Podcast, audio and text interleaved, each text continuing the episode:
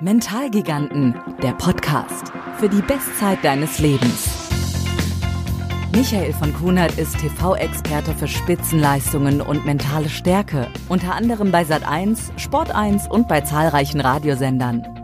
Der langjährige Mentaltrainer gehört zu den Top 100 Keynote-Speakern und coacht Nationalmannschaften, Profisportler und Olympiasieger. Michael von Kunert hat 15 Jahre lang selbst in der Hockey-Bundesliga gespielt und ist mehrfacher deutscher Meister im Hockey. Tausenden hat Michael bereits geholfen, mental und physisch das Beste aus sich rauszuholen, durch Vorträge, Seminare und Coachings. In diesem Podcast gibt er seine Tipps aus dem Spitzensport an dich weiter. Für deinen eigenen Sport, für Business und Privatleben.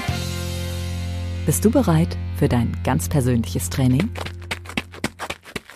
Hallo, schön, dass du eingeschaltet hast zu meiner neuen Folge des Podcasts Mentalgiganten für die Bestzeit deines Lebens. Ich bin Michael von Kuhnhardt. Heute geht es um die Siegermentalität Nummer eins. Siegermentalität Nummer eins ist Selbstvertrauen. Doch bevor ich darüber spreche, noch zwei, drei Worte zu diesem Podcast an sich.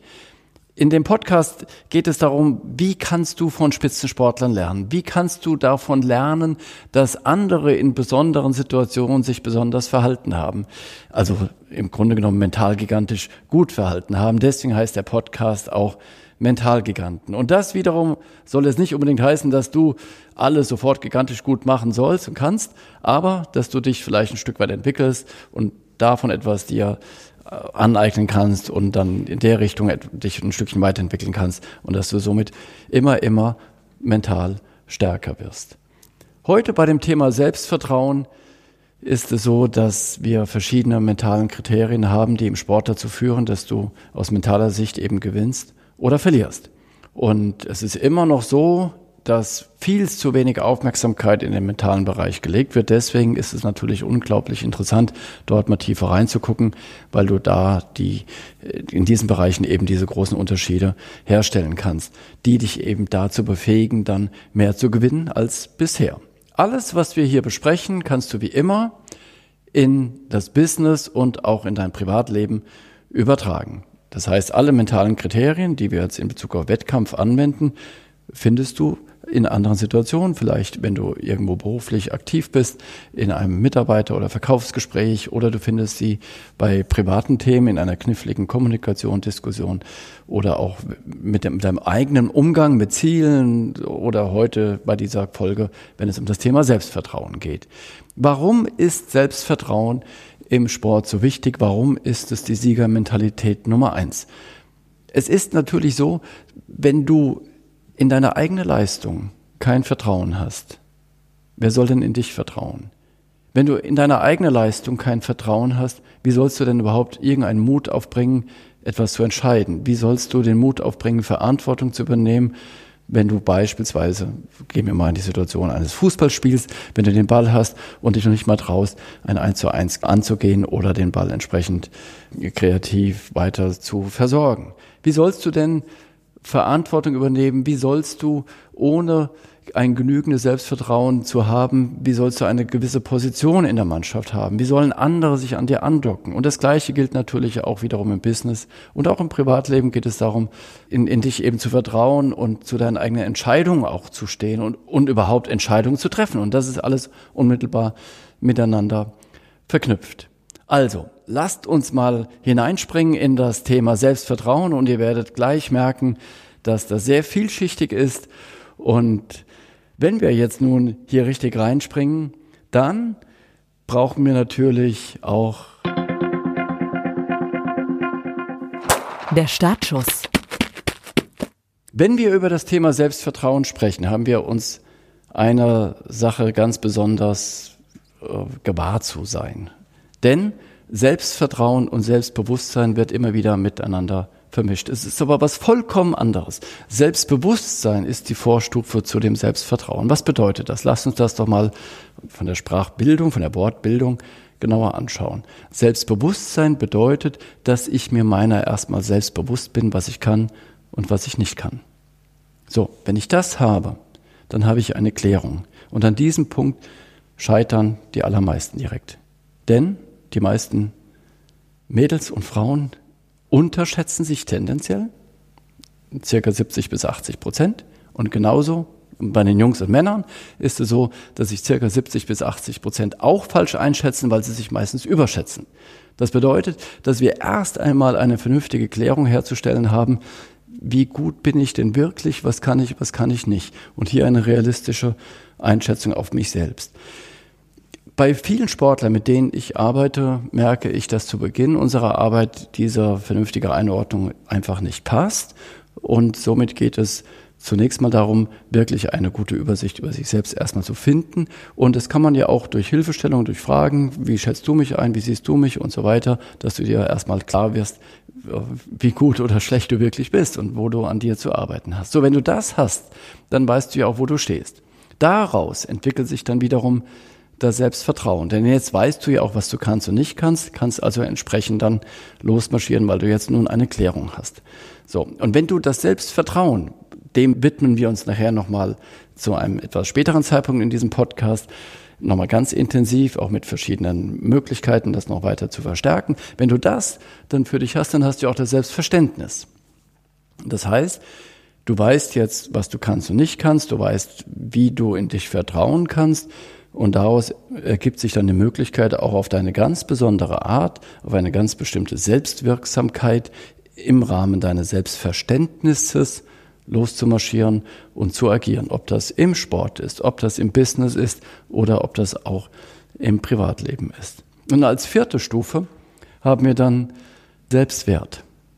Und aus dieser Kette bildet sich eben das, was wir dann am Ende erlangen, dass wir in uns ruhen können, weil wir jetzt wissen, wir sind uns selbst eine ganze Menge wert und das solltest du sein. Jeder Mensch sollte sich eine ganze Menge wert sein, weil dich gibt es nur einmal und du hast das verdammte Recht, dich permanent weiterzuentwickeln. Du hast das verdammte Recht, froh und glücklich zu sein für das, was du kannst und das, was du noch nicht kannst, kannst du eben weiterentwickeln.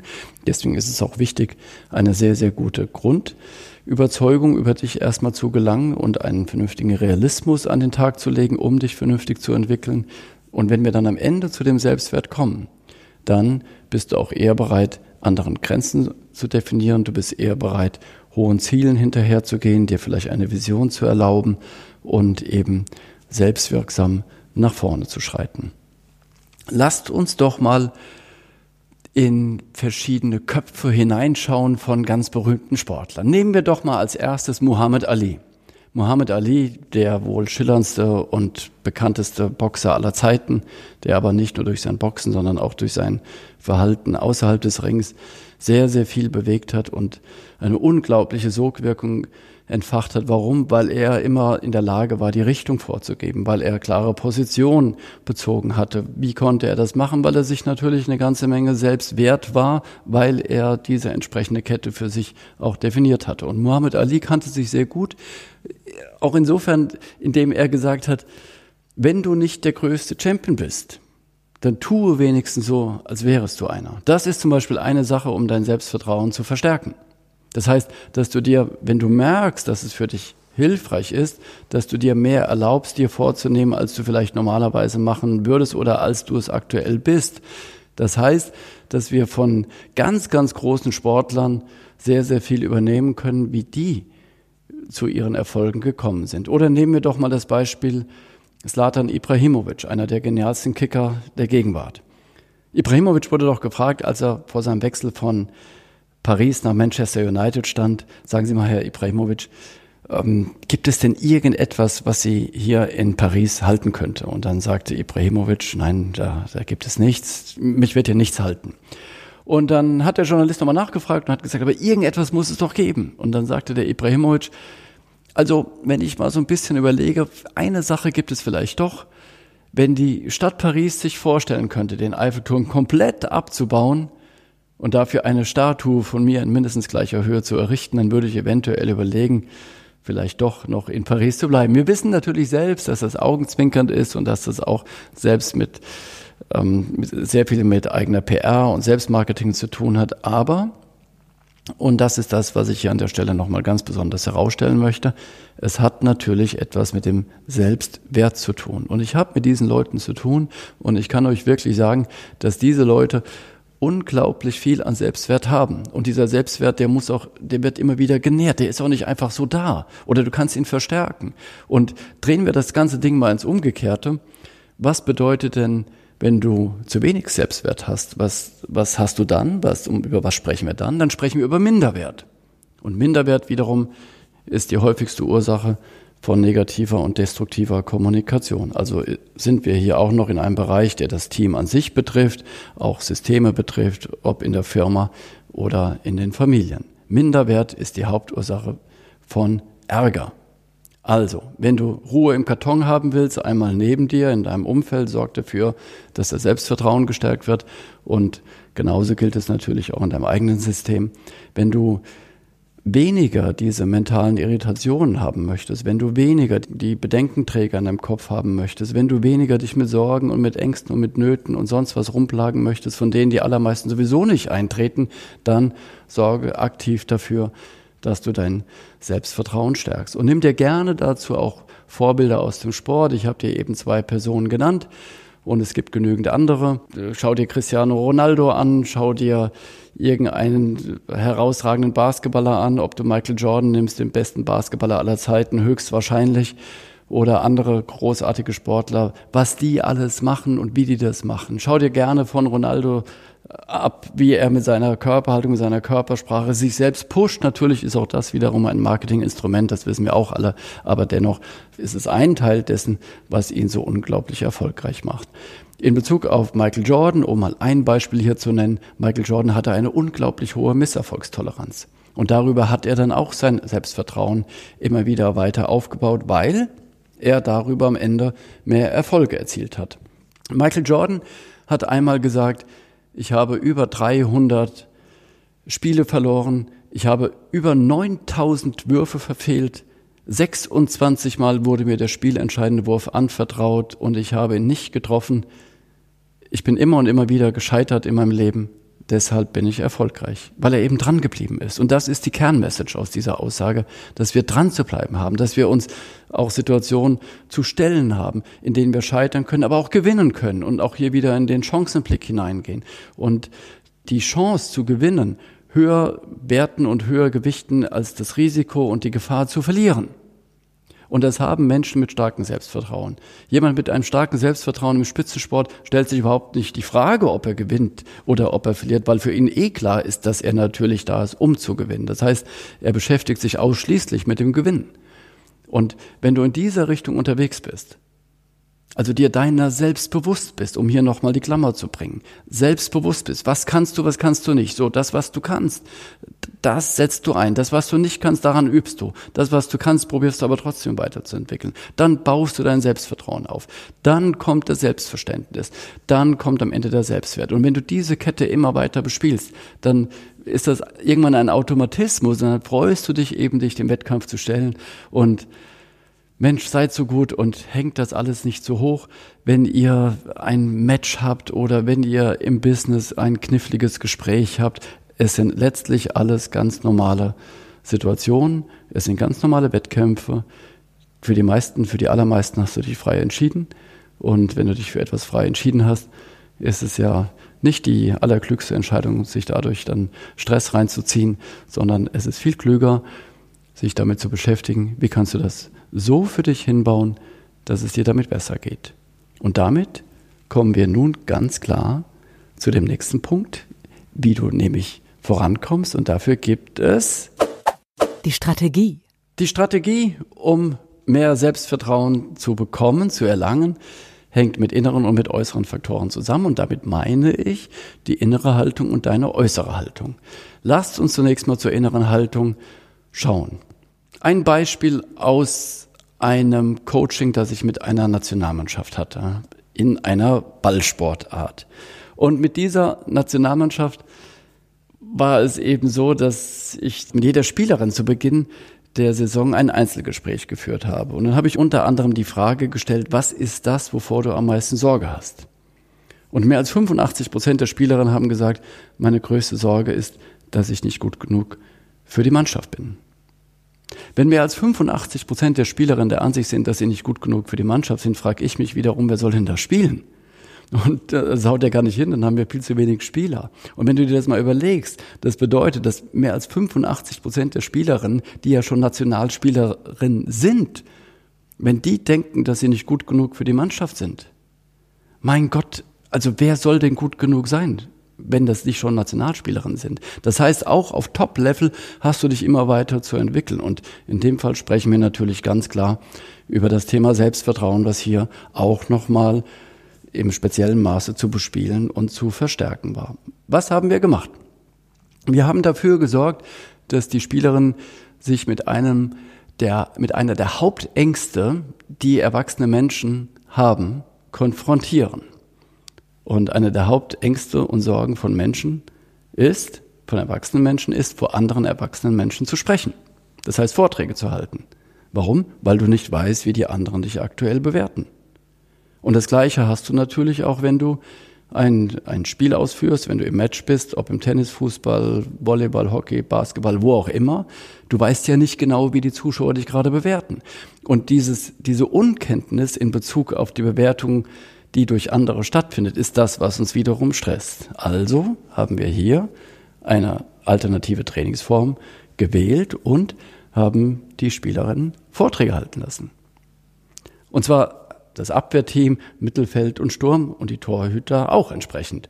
Und haben unter anderem auch während dieses Vortrages darüber gesprochen, was sie dann von den anderen Mannschaftsteilen benötigen. Also wir haben zum einen das Selbstvertrauen gestärkt, dadurch, dass die Spielerinnen dann eben Vorträge gehalten haben und haben gleichzeitig eine Information damit verknüpft, dass Transparenz äh, entstanden ist und dass die einzelnen Mannschaftsreihen voneinander auf einmal mehr äh, wussten und auch erfahren haben, was die anderen wiederum von ihnen benötigen.